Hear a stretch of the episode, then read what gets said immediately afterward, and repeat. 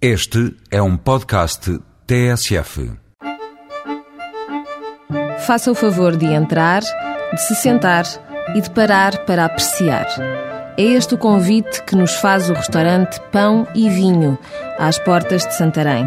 À entrada, repousados sobre uma mesa, estão tomates baby cozidos a vapor, empadas de galinha caseiras, peixinhos da horta do mesmo calibre, ovos verdes de bradar aos céus.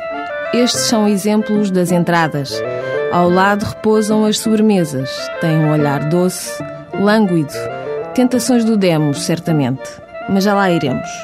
Luís Miravente é o dono, o mentor, o autor, o mestre de cerimónias do pão e vinho.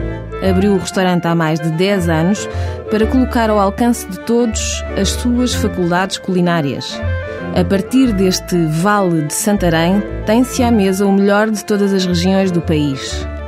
Os filetes de linguado, ou os de cherne, ou os de garopa, são tão frescos que se sente na maciez.